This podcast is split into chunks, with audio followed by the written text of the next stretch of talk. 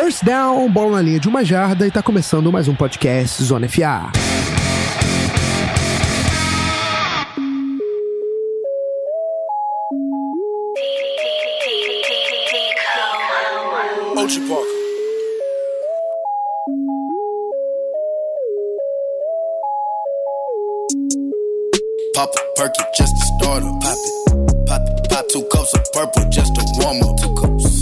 É, meus amigos, nesse ritmo de trap, afinal, estamos em Atlanta, né? Chegamos na cidade do trap. É, estamos começando mais um Season Preview. Dessa vez, como já entreguei, é, e como o título já entregou, falando do Atlanta Falcons, né? Vice-campeão no Super Bowl há algumas temporadas atrás. Ano passado terminou perto de chegar aos playoffs, mas um pouco decepcionante, né? A temporada do Atlanta, o time tinha muito talento, ainda tem, enfim. Não vou ficar falando muito aqui, né? Não vou dar spoiler, vou deixar para o nosso convidado e pra gente debater mais pra frente, mas enfim. Vamos falar do Atlanta Falcons. Ainda é um time que chama muita atenção, ainda é um time que a galera quer saber como vem pra temporada, ainda é um dos times de relevância na NFC, né? E para isso, estamos aqui com ele, Pedro Ivo, que participou do Season Preview ano passado, a gente tava até conversando sobre isso, e agora tá aqui mais um ano com a gente. Seja bem-vindo, Pedro, tudo bem? Fala, cara. Fala, Guilherme. Fala todo mundo aí do Zona FA. É, ano passado, se eu não me engano, eu falei bastante que a gente ia era Super Bowl contender, enfim. Tivemos muitas lesões, né, principalmente na defesa. A defesa, é, basicamente, os 11 titulares em algum momento da temporada tiveram lesão e não jogaram em alguma partida. Enfim, tivemos que jogar com corner rookie, não pressionamos ninguém. Vic Beasley segue horrível, como eu falei ano passado. É, nada mudou em relação a isso. né? Nada mudou, ele sempre vai ser ruim, enfim. Mas por isso, mas por isso a temporada é decepcionante, mas também não é desculpa, né? Tem que, com o ataque que tem, precisa vencer jogos. Vamos ver se essa temporada aí melhora. É verdade, a gente vai até entrar daqui a pouquinho né, no, na temporada 2018, muito, de- muito rapidinho, e vocês vão ver que o Matt Ryan, por exemplo, já entregando também, teve um ano fantástico, né? Se a gente olhar números, então. Enfim, antes da gente entrar em 2018, para poder começar o 2019, vamos aos recadinhos da galera, eu volto já em mais um trap de Guilherme Della Coleta. Believe me, believe me, get beat.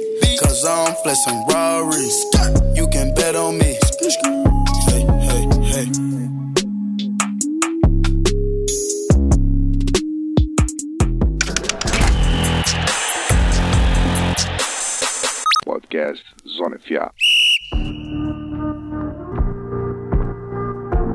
Call it how it is. Hendrix. I promise you, swear, I swear. I'm there,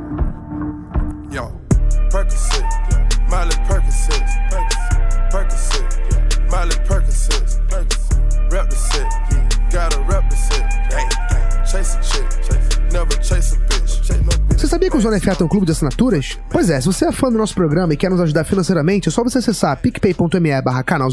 Quando você acessar esse site, você vai ver lá uma série de incentivos e, e- e planos que se encaixam no seu orçamento. Se você achar necessário e achar justo, a gente vai ficar muito feliz com a sua chegada. É, e a partir do momento que você se torna um apoiador do Zona FA, né, um assinante do nosso Locker Room, você já entra no nosso grupo, de mesmo nome, e você tem uma série de benefícios, incluindo podcasts exclusivos, é, textos exclusivos, é, a tabela de prospectos ainda tá de pé. O Rafão fez a tabela lá com mais de 120 prospectos analisados pro draft. Se você ainda quiser dar uma olhada nos jogadores que seu time escolheu, é um- eu recomendo muito. Enfim, e é isso. É, se você quiser ajudar de outras maneiras que não, que não financeiramente, é, basta você dar um review de 5 estrelas no iTunes, compartilhar nosso episódio no Spotify, é, você ajudar a espalhar a palavra do Zona FA, né? De qualquer maneira, a gente tá em todas as redes sociais possíveis, sempre com o mesmo username, canal Zona FA. Pra achar a gente é só botar canal Zona FA no Twitter, no Instagram, no Facebook, é, enfim, estamos em todas as plataformas de podcast relevantes por aí também. Então não é, não é, não é difícil achar o Zona FA por aí. E por final, se você quiser acompanhar Season Preview de maneira diferente, é, não por áudio, não pelo podcast, ou se você também quiser um apoio, né? Se você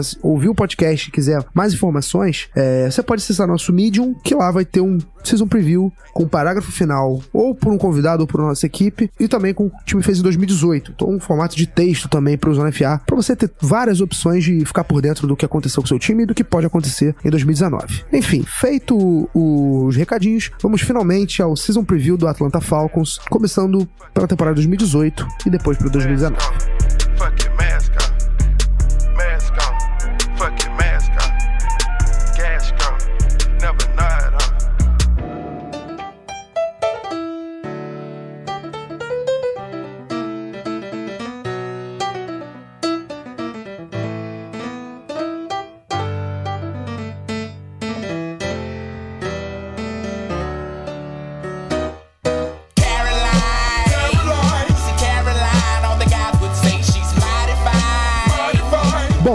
Entreguei no começo do episódio, a temporada do Falcons, ela foi decepcionante, não pelo desempenho, mas sim pelas lesões. O Pedro também tocou nesse assunto. A campanha final terminou 7-9, né? Um recorde negativo, mas por uma vitória de não ficar com pelo menos 50% de aproveitamento. É, terminou em segundo lugar na NFC Sul, é, e obviamente não se classificou os playoffs. É, de destaque individual, eu falei do Matt Ryan, né? Ele é um deles, 4.924 jardas, ou seja, quase 5 mil jardas, 35 touchdowns e 7 interceptações. Uma baita temporada do quarterback Matt Ryan, já foi MVP da temporada é, no ano que o Falcons foi super bom, enfim, jogou muito. O Julio Jones, que é chuveiro molhado, né? Que foram 113 recepções para 1.677 jardas e 8 touchdowns. Galera que falava que o Julio Jones não fazia touchdown esse ano, ele foi lá e fez 8. Mais que muito wide receiver que não recebia as mesmas críticas que ele. E para fechar o destaque ofensivo, dá para falar também que foi uma temporada boa pro Austin Hooper, o Tyrande. Foram 71 recepções, 660 jardas e 4 touchdowns, que levou ele ao Pro Bowl. É, não foram uma temporada absurda do Austin Hooper, mas para ele, e nesse ataque certamente ele foi peça importante, então tá aí o destaque para ele. Na defesa, a gente só destacou um jogador, muito pelo que o Pedro falou anteriormente, né, de tantas lesões, de todos os titulares terem ficado pelo menos um pouco tempo afastado dos gramados. Então a gente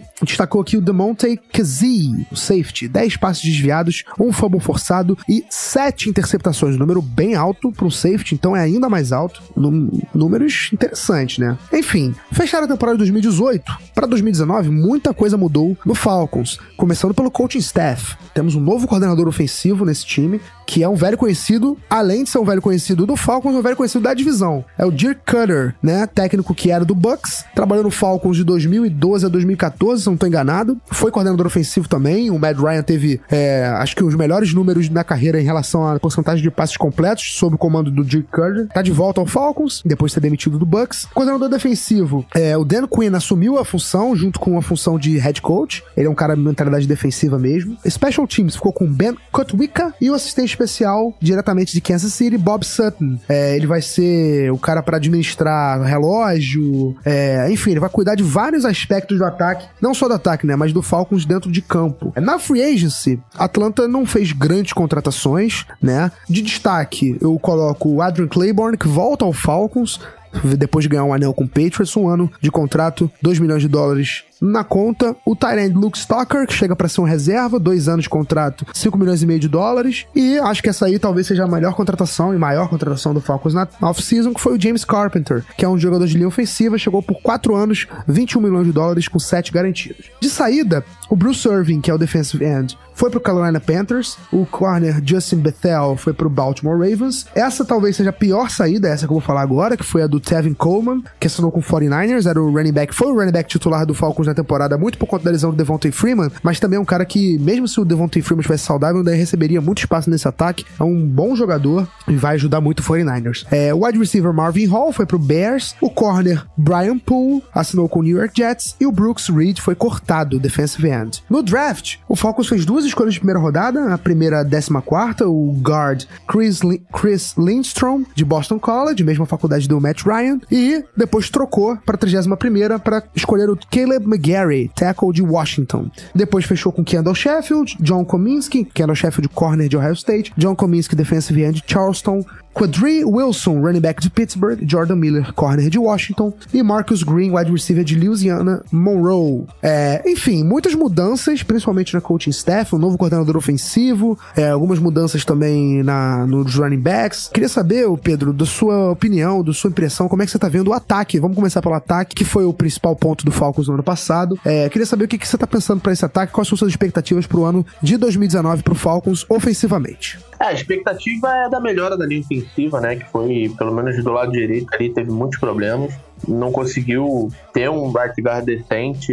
E isso é um problema recorrente, né? Pelo menos três anos já tem problema nessa posição. Desde que o Superchat se, se aposentou, a gente não conseguiu repor de maneira eficiente. E o Rash Roder, que era um bom right tackle, teve pior ano disparado da carreira no ano passado acabou sendo até dispensado agora, né? Foi um, um, um corte ali de, de 1 de junho. Mas ele, durante a temporada, o Tyson Brylo tomou ali a posição dele e, foi até decente. Não foi, ele era bem ruim em Denver, mas foi até decente ali do lado direito. Por isso as, as duas escolhas né, de, de primeira rodada em jogadores de linha ofensiva, para ver se acaba com esse problema aí, dá tempo pro Matt Ryan conseguir achar, porque o corpo de wide receivers é muito bom, cara. Se você olhar qual time hoje tem jogadores do calibre de Julio Jones, Calvin Ridley e Mohamed Sanu. Entendeu? Por mais que eu acho que esse é o último ano do Sanu no Falcons, que ano, ano que vem ele, se você cortar, libera se eu não me engano, são 6 a 7 milhões de cap. Então precisa aproveitar. E, e assim, até o wide receiver 4, que é o Justin Hardy, é um cara decente, entendeu? Eles ainda selecionaram o Marcus Green, que é basicamente um, uma versão dos pobres do Taylor, do Taylor Gabriel. É basicamente o mesmo jogador. Então, assim, precisa melhorar. Sobre o que você falou do Tevin Coleman, é, quem selecionou o Tevin Coleman, na verdade, foi o Kyle Shanahan. Bem lembrado. Que é o, Bom ponto. que é o atual, o atual técnico do 49ers. Então, assim, ele, ele é um cara que encaixa na, na, na ZBS, né, na, na, no esquema. E no Falcons, assim, ou você pagava os outros jogadores ou pagava o Tevin Coleman. Ele não ia receber como um running back é, titular, né, número um, como, como fala. Ele não ia receber nem próximo do que o Freeman re, é, recebe, por exemplo, mas é um dinheiro que faz falta. Falcons tem recorrentemente problemas com cap, porque teve que pagar o, o, Matt Ryan, teve que vai ter que pagar o Julio Jones, tem o, o, o Jared para pagar, e aí, se você olhar a defesa, a gente vai falar um pouco mais de defesa, mas só para é, elencar, o Falcons tem, se eu não me engano, são seis ou sete jogadores em contrato de rookie na defesa, e jogadores importantes. Então, assim, é, você precisa guardar dinheiro também para renovar com essa galera. Né? Então, você precisa sempre acertando no draft para poder sobrar dinheiro para poder acertar é, com novos contatos com, com esse pessoal. Eu gostei muito da escolha do, do Kadri né, do running back. Eu acho que é um, um tipo de running back que, que, o Falcons precisava, um cara de mais força, porque correr ali só por fora da, da, da linha ofensiva não vinha dando certo. É, foi inclusive por isso que o Devonta Freeman se machucou. Então agora tem mais estilos né, diferentes. Por mais que o Cutter seja um, um, cara que passe muito mais a bola do que corre, é importante você ter ali jogadores decentes. Né? O Devonta Freeman é bem decente, mas o Will Smith também jogou bem. Tem agora uma terceira opção com o Quadri Jollison, acho que pode compor bem ali, é, o backfield. Mas eu gosto do ataque, acho que acertando ali ofensivo ali é, é meio caminho andado para ter uma, uma temporada melhor do que ano passado. É isso. É, você falou muito bem em relação ao Tevin Coleman, né? Eu nem tinha me atentado a esse fato e certamente o 49ers foi atrás dele porque o Kyle Shanahan quis muito trazer ele de volta para um time que ele comanda porque ele era, ele era não era peça-chave, não vou, não acho que não acho que é muita coisa para dizer, mas ele era um cara bem importante nesse ataque do Falcons com o Kyle Shanahan é, e agora no, no 49ers ele tem tudo para também assumir esse posto. Enfim, vamos para a defesa agora. É, a defesa do Falcons que no ano passado é, deixou a desejar. Óbvio que também tem que ser feita ressalvas das lesões. Se eu não me engano, o Dion Jones, ou foi o Dion Jones ou o Keanu Neal que se machucou na primeira semana contra o Eagles? O Keanu Neal. Foi o Keanu Neal, né? Pois é, mas foi a lesão de ligamento do joelho. Na primeira semana teve até a imagem do joelho dele é, realmente estourando o ligamento. Foi bem feio, bem triste, né? Porque é um jogador aço, a gente gosta de ver o Keanu Neal em campo. Mas enfim, depois o Dion Jones, o Ricardo Allen, enfim. Peça, não só nomes da defesa, como nomes pesados dessa defesa se machucaram. Vamos colocar que a defesa do Falcons não se machuca. Você tá confiante para esse, esse, setor? Você acha que o Falcons tá preparado para 2019? Como é que você tá vendo esse setor defensivo do Atlanta aí pra temporada? Com todo mundo em campo, eu gosto da defesa. Então, os reservas, como eu falei, você precisa guardar dinheiro para renovar com os seus titulares e aí os reservas acabam não tendo a mesma qualidade. Ou são idosos, né? O caso do Adrian Claiborne, por exemplo, que saiu porque queria muita grana, foi não recebeu o contrato que ele achou que ele ia receber, acabou parando no Patriots, virou um jogador de rotação, foi mandado embora, quer dizer, não renovaram o contrato dele e resolveu voltar como um jogador de, de rotação. Mas se você for ver a rotação do Falcons, tem Adrian Claiborne, tem o Jack Crawford, que era do Dallas Cowboys, que também é um cara mais, já de mais de 30 anos. Tem o Bruce Carter, que foi, se eu não me engano, do Jets também tem mais de 30 anos. Tem o Raul Wilson, que tá aí na, na, liga há algum tempo, mas ainda não tem mais de 30 anos. Enfim, tem alguns jogadores que rodaram aí pela NFL e, e vieram para essa rotação. Então, você precisa manter ali, né, como eu falei, o Falcons tem muitos jogadores em contrato de rookie, e aí precisa, como é uma defesa que bate muito forte, é só vocês olharem, quem quiser ir no YouTube dar uma olhada, tem uma jogada do Brian Poole no Russell Wilson, tem jogada do Keanu Neal, que ele quase levou o Williams Need do Saints a óbito, só colocarem aí de, é, Falcons Defense Big Hits que vocês vão ver. É uma defesa que joga assim, joga muito física, dando muita pancada e aí vai se machucar mesmo, cara. E aí, só pra enumerar aquilo que eu falei, é, ano passado a gente perdeu por algum tempo durante a temporada Vic Beasley, Grady Jarrett, Takashi McKinley, Devondre Campbell, Dion Jones, Desmond Trufant, Keanu Neal e Ricardo Allen. Todos esses, em algum momento, ficaram pelo menos um jogo fora da, da temporada, em algum momento, né, durante a temporada. E aí, cara, não tem defesa que aguente. Você vai ter que jogar com um monte de reserva ali e você vai é, ter problemas mesmo. Teve alguns jogos que a defesa até foi bem. No jogo contra o Saints, eu não vou me lembrar se foi o primeiro ou o segundo, mas teve um jogo contra o Saints que a defesa até foi bem. Então, assim, é, o que você falou do, do, do Kazi, o Kazi jogava de safety e vai jogar de, de nickel agora, né, como corner que é a posição de origem dele. Então, é, ele vai estar na rotação e ele ganhou a posição basicamente porque foi muito bem na temporada passada mesmo jogando com reserva. E aí o time sentiu é, tranquilo de mandar o Brian Poole embora, quer dizer, de não renovar o contrato do Brian Poole, né? Acabou indo pro Jets. Que aliás o Brian Poole é um bom jogador, você do Jets vai gostar bastante dele. É, e aí já tem a cobertura ali com o contrato de rookie e, e sobra dinheiro para as outras posições. Então é basicamente isso. Eu gosto da defesa, todo mundo se manter saudável. No ano que a gente foi pro Super Bowl, foi um ano que a gente não teve basicamente nenhuma lesão. Foi basicamente por isso que a gente conseguiu chegar. Bom, chegou a hora da gente projetar, colocar cara a tapa, né? Que é sempre uma péssima ideia, para falarmos em relação a resultados. Você falou do ataque, filha ofensiva nova, o corpo de recebedores realmente um dos melhores, se não o melhor da NFL, um quarterback de elite. Então, a defesa falou que gosta, um setor agressivo, um jeito de jogar que você gosta. Então, eu queria saber de você, Pedro, quais são suas expectativas? A gente coloca três cenários pro nosso convidado, né? O primeiro cenário é rebuild, que eu acredito que você não vai escolher, playoff contender e Super Bowl contender. Queria saber qual que você acha que o Falcons se encaixa melhor, ou se você acha que o Falcons não se encaixa em nenhum dos três e você quer criar um novo cenário para Atlanta. Então, cara, o problema da NFC South é que ela é muito competitiva. Né? Você tem ali basicamente três times que vão brigar pau a pau para poder se classificar para os playoffs. Então, por exemplo, acontecendo uma lesão dessa, uma lesão de um jogador ou dois jogadores importantes, cara, já te tira, né? Porque você tem o Saints ali que provavelmente é, ganham a divisão, ou vão chegar muito próximo disso. O Panthers, que é um time bastante competitivo e que tem tendência a melhorar porque fez novamente um bom draft. E tem a gente. Então, assim, é uma briga que, é, de faca cega, né? Quem conseguir é. é, furar o outro é. Então, assim, é, eu gosto do time, eu acho que tem bom potencial. Ano passado o, o calendário foi bem cruel também. A gente pegou alguns times, enfim, que foram bem na temporada. É, já abriu a temporada enfrentando o Eagles fora de casa, né? Atual campeão campeão fora de casa para começar o ano, né? Pois é, e o calendário esse ano também não é muito diferente. A gente pega o Vikings fora na primeira rodada, depois pega o Eagles e depois pega o Colts fora. Nossa. Então, assim, se começar com 3-0, por exemplo, porra, aí você já chega e fala, ó, é, é time pra, pra, pra brigar por coisa boa aí. Se começar com 0-3, eu não acredito que vai começar com 0-3, tá? Mas se começa com 0-3, já, já vamos, vamos preparar já a temporada ano que vem, porque, bicho, 0-3 é difícil de, de, de vir. Eu acho que vai beliscar um wildcard, e aí vai depender de quem enfrenta também mais pra frente, mas eu acho que playoff contende. Eu sou um pessimista por natureza.